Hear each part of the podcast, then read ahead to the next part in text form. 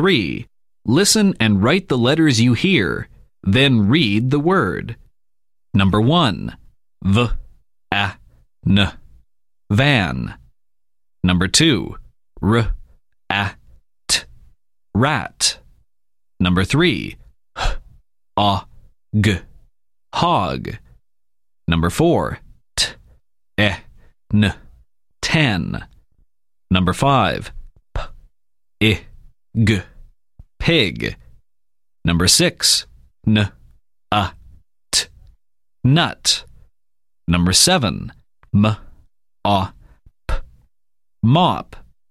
Number 8. S, A, N. Sun.